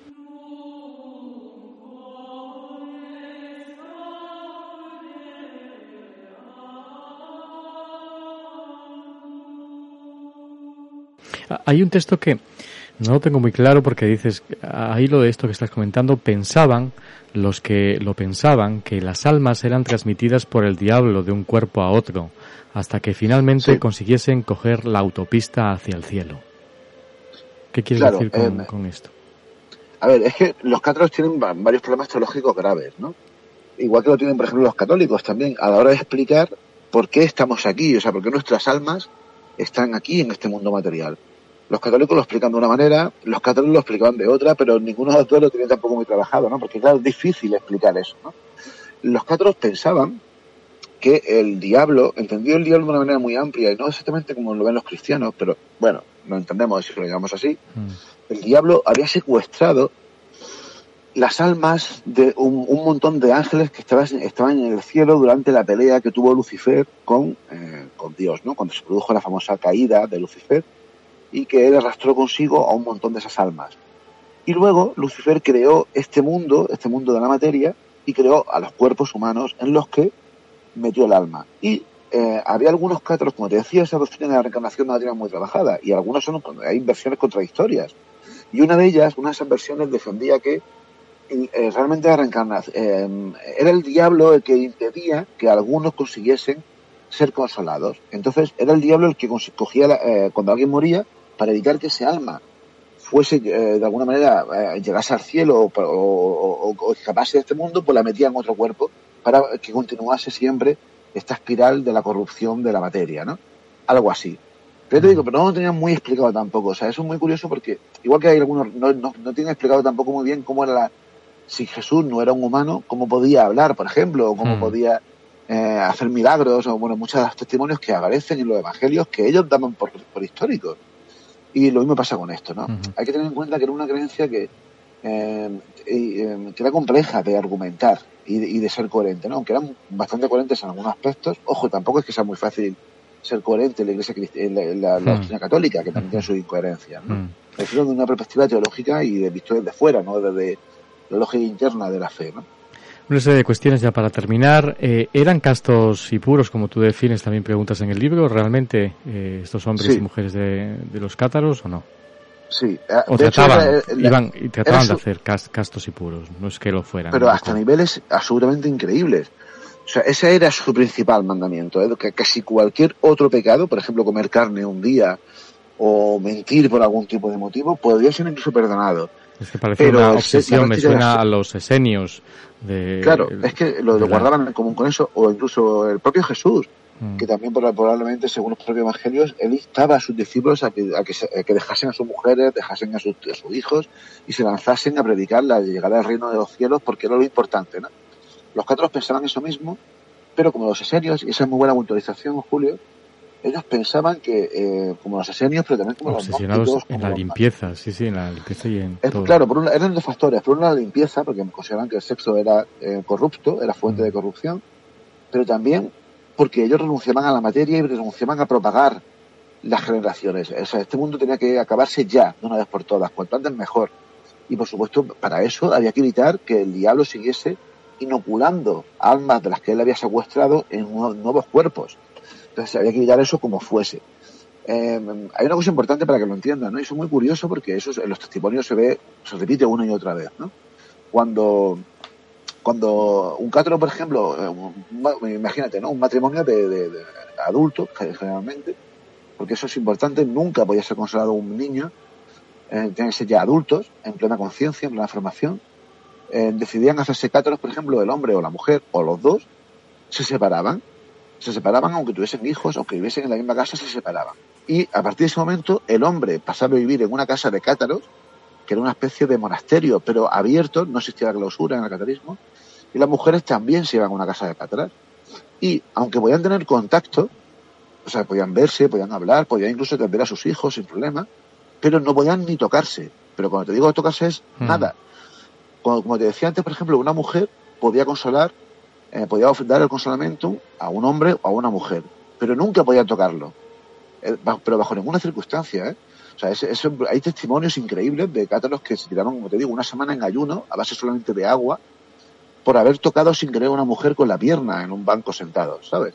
O sea, era un nivel brutal de, de, de, de esto, ¿no? De castidad en ese aspecto. Y es muy curioso porque a mí me recuerda no solamente a los asenios, que sí, a los gnósticos también, a los maniqueos, a algunos grupos muy extremos, pero también a los primeros cristianos. Los cristianos que hubo en el siglo I, hay algunos, como por ejemplo Origen de Alejandría, que llegó a amputarse su, su propio pene eh, para evitar tener caer en la tentación y tener sexo. ¿no? Mm. Le dieron mucha importancia a esta idea de la castidad y de hecho, como bien sabes, también en la Iglesia Católica se le da mucha importancia, aunque luego en la práctica no lo puedan no lo cumplan al 100%, pero le da mucha importancia a que tanto los sacerdotes como las monjas como los monjes sean castos también. ¿no? Eh, también eh, algo comentas en el libro, creo recordar, con esto del código da Vinci y todas estas historias del Santo Grial, que René eh, tampoco tiene relación con los cátaros, aunque se ha unido también al tema, parece ser. Sí, a ver, ya sabes que bueno, es uno de mis temas favoritos, ¿no? Yo le he dedicado dos libros a que me, un tema que me parece fascinante. Y es curioso porque, claro, René Chateau está justo en el centro de todo, en, donde, en, el, centro de la región en la que se dio toda esta historia de los cátaros. ¿no? Eh, y claro, entonces, ¿por qué se, se, tiene, según tus investigaciones, desunir el tema con los cátaros? ¿No tienen relación? No, tiene relación porque no, no hay ningún testimonio eh, de que hubiese cátaros en ese sitio concreto, pero sí en los pueblos que hay alrededor, ¿no? Y es muy llamativo, porque claro, Rennes, como te digo, se ha relacionado con todo, mm. con templarios, con visigodos, con, bueno, con masones, con, casi mm. todo. Mm. Y también, por supuesto, con los cátaros. Pero no hay evidencia ninguna de que ahí hubiese ninguna casa cátara, ya sea de hombres o de mujeres, o de que hubiese algún cátaro importante de Rens Sin embargo, por ejemplo, hay un pueblo muy cercano, hay dos pueblos cercanos en los que, de los que salieron perfectos muy famosos en su momento. Uno de ellos es el pueblo de Bugarach, que el famoso pueblo en el que está la montaña aquella, el fin del mundo, Bugarach, y otro pueblo muy cercano que está acaso 4 kilómetros de René Chateau, que se llama eh, en el que también hubo eh, un, perfecto catero muy, muy prestigioso en su momento, que llegó a ser uno de los líderes de Monsegur. Pero en Rennes no hubo presencia cátara. Y tampoco creo que esto tenga relación con el misterio de Rennes. El misterio de Rennes, como bien sabrás, a nuestros oyentes, mm. gira, en muy pocas palabras, en torno al origen de la fortuna que supuestamente amasó un cura, Berenguer Saunier, eh, que llegó a Rennes a finales del siglo XIX y que de la noche a la mañana supuestamente se hizo supermillonario.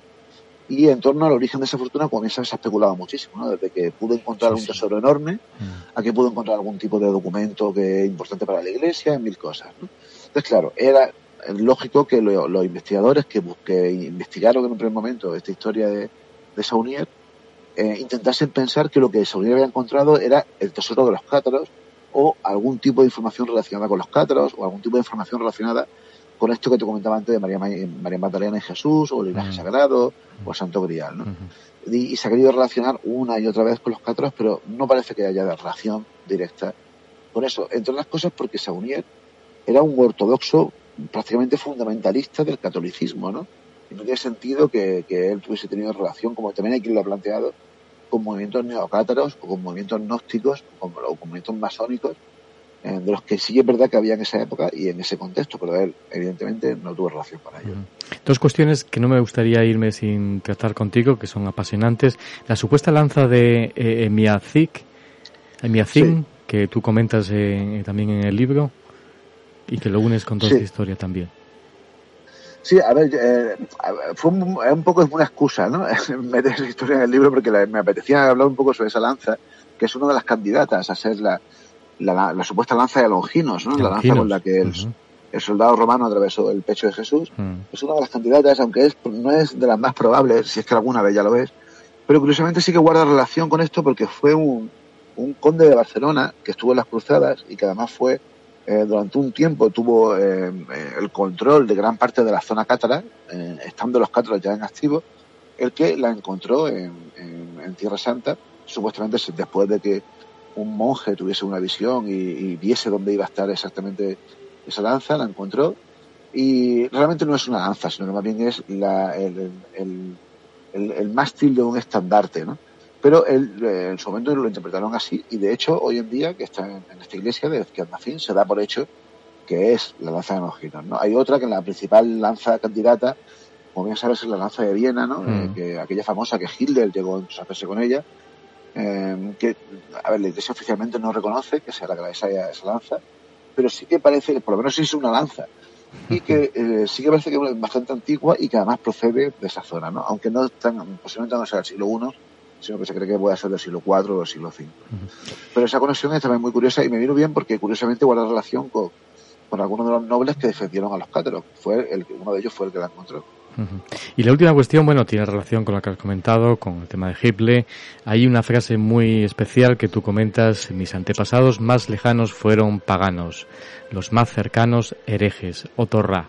Y bueno, yo quería preguntarte, además de Otorra, englobar esa pregunta con eh, Henry Hindler, que estuvo en Barcelona buscando el Santo Grial, ese fue uno de los titulares de la prensa de aquella época, eh, y todo esto siempre tiene un paralelismo, es curioso también, ¿no? No sé qué, cuáles son tus teorías.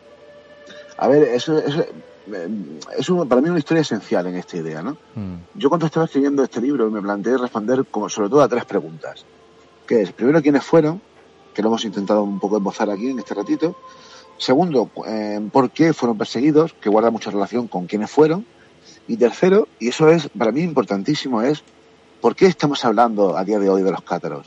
O sea, ¿qué es lo que ha hecho que eh, a partir de, sobre todo del principio del siglo XX y especialmente a partir de los años 70 del siglo XX, se hayan puesto de moda dentro de, de este mundo de los enigmas históricos o de los enigmas de las religiones, los cátaros? Y eso guarda mucha relación con una serie de personajes que fueron los que rescataron a los cátaros del olvido y uno de ellos fue eh, Otto Rahn. Mm. Otto Rahn fue un, eh, bueno, fue un nazi. Eh, en ese momento, en el momento en el que él estuvo interesándose por toda esta historia, aún no estaba en la SS, entró después en la SS eh, y además fue bastante activo en la SS y, y, además era nazi, aunque se ha dicho que no lo era, sino que él, bueno, pues fue una, una especie de víctima del momento y que se vio obligado a entrar en la SS pero realmente en algunos de sus escritos queda claro que era, eh, que era por ejemplo, un ferviente defensor de la raza aria y, que cumplía por lo menos con la cosmogonía eh, ariosófica ¿no? de, los, de los nazis. Bueno, Otto Ram, eh, hace los años 30, hace 1929 más bien, empezó a relacionarse con varios personajes eh, que guardan mucha relación con el catarismo y eh, empezó a, llegó a la convicción de que la famosa historia del Grial de von Eschenbach, que fue el autor de uno de los libros esenciales del Grial, el Parsifal de Eschenbach, se ha desarrollado en la montaña de Montsegur. Y él eh, empezó a investigar eso con profusión, se relacionó con muchos ocultistas, hermetistas eh, de, de, París, de, de principio del siglo, los que está el famoso Papus, por ejemplo, y alguno más, y llegó a la conclusión de que eh, muchos de los personajes que aparecen en el Parsifal fueron personajes reales que, que aparecen durante la cruzada contra los cátaros. Por ejemplo, uno, uno de ellos muy mítico es Esclarmont de Foix, ¿no? que es un, personaje eh, esencial en la mitología cátara. Bueno, Botorran, convencido de eso, viajó hasta el Languedoc, viajó hasta la zona de Montsegur, estuvo dos años viviendo allí, llegó incluso a montar un hotel en un pequeño pueblo que se llama Usat-les-Vins, y eh, sobre todo con la, con la, colaboración de un señor muy peculiar que se llama Antonín Cadal, estuvo investigando un montón de cuevas de la zona que hay alrededor de Montsegur, de pequeñas cuevas, que en occidente se llaman espulgas, son unas cuevas, son cuevas fortificadas, es decir, eran pequeñas cuevecitas, pequeñas oquedades que, eh, que estaban cerradas con un muro que impedía el acceso, ¿no? Y eh, esa zona, esa región está plagada de pequeñas cuevas de estas. Y otros han estado convencidos de que después de la caída de Monsegur, el Santo Grial, eh, que es de lo que habla eh, la historia de Parsifal, ¿no? De, de Eschenbach, estaba en una de esas cuevas. Y bueno, él fue investigándola todas y tal. Y finalmente eh, acabó escribiendo un libro que se llama La contra el Grial, en la que él cuenta sus teorías al respecto y expone que, aunque no lo encontró, él cree que sigue estando enterrado en uno de estos sitios de allí. ¿no? Claro, otro random, como te decía, no encontró el grial. Y luego, eh, después de volver a Alemania, él volvió a Alemania en el 31, en, entró en la SS, entró a trabajar directamente para la, la Que es, como bien sabes, el grupo esotérico que, uh -huh. que fundó Heinrich Hitler, eh, para, otro, entre otros motivos, encontrar objetos sagrados, pero también buscar evidencia del pasado remoto de los arios. ¿no? Otto estuvo en alguna expedición que la, la Nerve hizo en Islandia en busca de, de ese pasado ¿no? nórdico. Y eh, después Heinrich Himmler estuvo planteándose que igual la, el monte del que eh, se hablaba en el libro de von Netzenbach, en el Parsifal, no era Montsegur, sino que igual era Montserrat. Mm. Porque en ese libro se llama, el, el monte se llama Montsalvat y era muy parecido, tanto Montserrat como Montsegur son bastante parecidos -huh. al nombre que Eschenbach usó, ¿no? Y en efecto, eh, y eso hay testimonio, como bien has dicho, no solamente por noticias de la prensa, sino por los propios curas que atendieron a, a Hitler en, el, en, en, Montserrat, que Hitler le preguntó por el Santo Grial directamente si sabían algo de ellos del Santo Grial, y le dijeron, pues, pues que no, ¿no? -huh. Pero sí es verdad, y, lo, y los nazis es verdad que mostraron mucho interés por estos objetos sagrados, aunque para ellos, eso igual que para Otto Rahn, el Santo Grial no era la copa en la que Jesús eh, bebió en la última cena, sino que era un objeto anterior, un objeto de poder, igual que la lanza de Longinos. Eran objetos anteriores, objetos de poder que eh, transmitían determinados poderes también y que, eh, especialmente para Hitler, eran esenciales dentro de su, su visión ¿no? de, de, que los arios eran una especie de raza sobrenatural elegida por los dioses para ser la vanguardia de la humanidad y que además tenían que contar con ese tipo de objetos que también eran objetos procedentes de los dioses. ¿no? Y en esa búsqueda pues buscaron, como bien sabes, muchas reliquias por, todo, por toda Europa y especialmente, eh, como decías, el Santo Grial o la lanza de los ginos.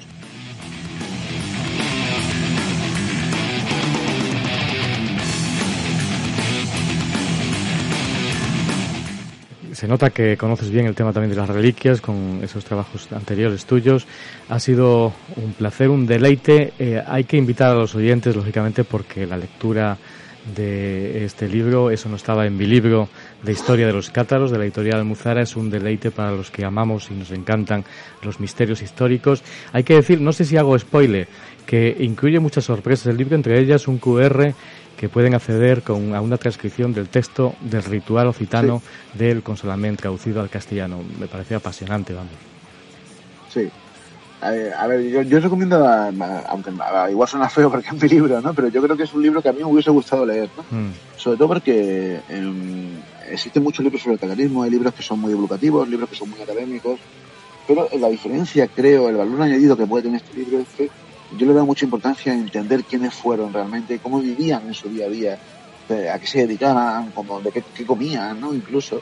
Y yo creo que el libro puede ayudar a hacerse una idea muy completa, en no demasiadas páginas, y sin un lenguaje demasiado académico, de cómo fueron realmente eh, este grupo religioso que yo creo que es fascinante y que a día de hoy, por muchos motivos, nos sigue fascinando. Mm, ciertamente que sí. Como siempre preguntamos a todos los invitados, autores de sus libros, es fácil eh, conseguir este libro de Almuzara Ediciones, me imagino, de, a través de Amazon, de cualquier plataforma, ¿no? O a través de la editorial incluso, directamente, Almuzara Ediciones. Ah, sí. Y luego en España, evidentemente, se podemos seguir bastante bien en librerías. Eh, este editorial tiene una distribución excelente y se podemos seguir bastante fácil. Yo suelo apostar, pedirle a la gente que, que compren libros en librerías de barrio, eh, porque son, un sector que no sé exactamente cómo estará por en otros sitios, pero aquí en España han sido muy perjudicados mm. tanto por la crisis del coronavirus como por, por, plataformas digitales, ¿no? que, que hacen que que haya caído de alguna manera exponencial en el mundo de la librería. ¿no? Y yo soy un amante de la librería, a mí me encanta ir a visitar librerías. ¿no? Y como te decía, se podemos seguir en un sitio fuera de España, pues se podemos ir sobre todo, como decías, en Amazon. Y también están además en formato digital, ¿no? En EPUB, por lo tanto también se puede leer.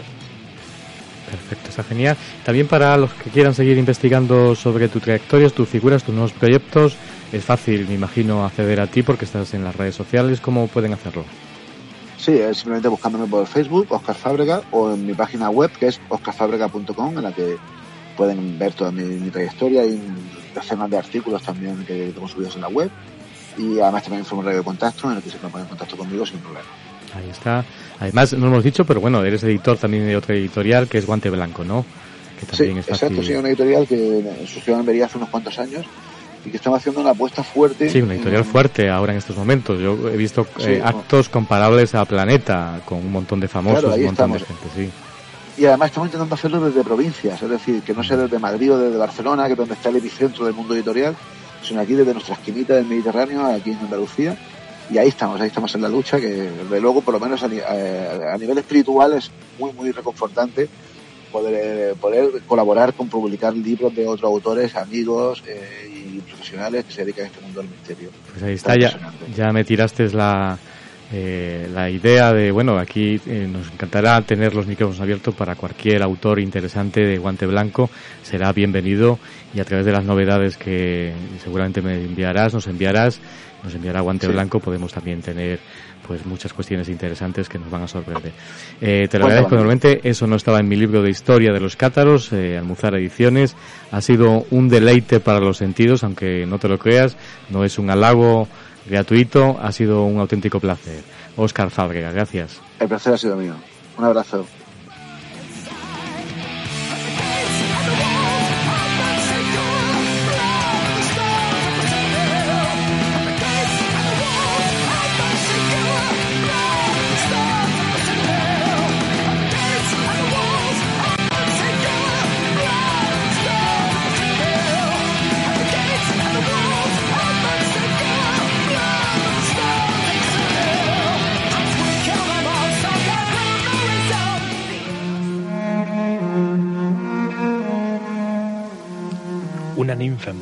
Sombras, un endriago capitán de nubes, un gnomo que se columpia en tus sueños, un espectro difuminado por el humo de la vela, vela marinera de fragata incendiada.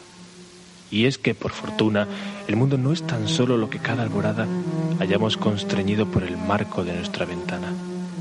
Detrás de las formas cotidianas se enmascaran leyendas y personajes extirpados de ellas fue necesario que Julio Barroso encendiese con su soplo vital una luz enamorada del misterio, y esta minúscula llama supo prendernos los vestidos. Ahora, desnudos ya del traje rutinario, dame la mano, ninfa, entriago, gnomo, espectro.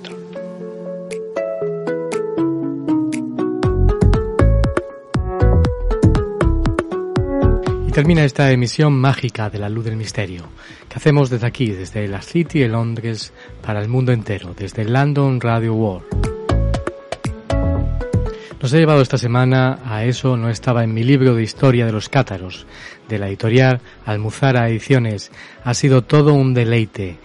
Yo he disfrutado muchísimo y espero que lo hayas hecho también tú, descubriendo esa historia incógnita, esa historia misteriosa y desconocida de la que casi nadie habla. En esta ocasión nos la ha traído Óscar Fábrega, este gran investigador español. eh, autor de Eso no estaba en mi libro de historia de los cátaros. Espero contar que pase por estos micrófonos en más ocasiones para que nos deleite con más conocimientos. Desde aquí, desde el London Radio World, desde la City de Londres, Simplemente eh, te pedimos que nos sigas a través de las redes sociales, como lo hacen cientos de personas, miles de personas que nos escuchan en más de 32 países. Gracias al gran número de descargas que tenemos, ya sabes que nos puedes seguir también la emisión después de emitirla a través de Spotify, de iVoox y de iTunes y a través de YouTube. Y nos puedes seguir a través de la fanpage en Facebook y en Twitter y Instagram, La Luz del Misterio. Ya sabes, te esperamos aquí la próxima semana con más temas apasionantes. No te lo pierdas porque la semana que viene estará con nosotros José Antonio Caravaca. Va a hablarnos de un tema apasionante en la mente de los ovnis y nos va a contar cosas sorprendentes, cosas apasionantes de su último trabajo en la mente de los ovnis. No te lo pierdas por nada del mundo porque no te va a dejar indiferente. Ya sabes, nos vemos, nos escuchamos aquí la próxima semana con más temas apasionantes en La Luz del Misterio. Que pases una mágica semana. Saludos.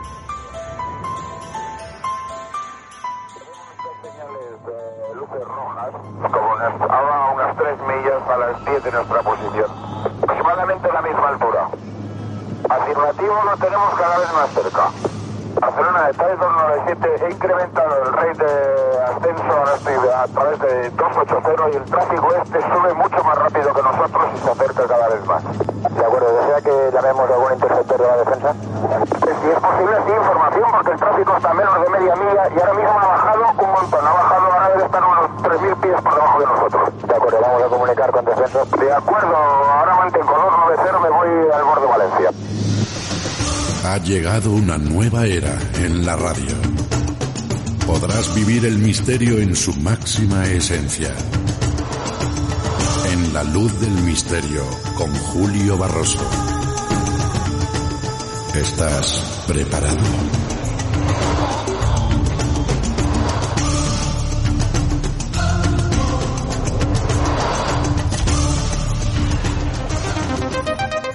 The best life spotlight on mystery.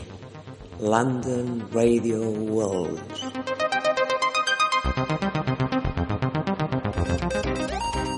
London, London Radio World.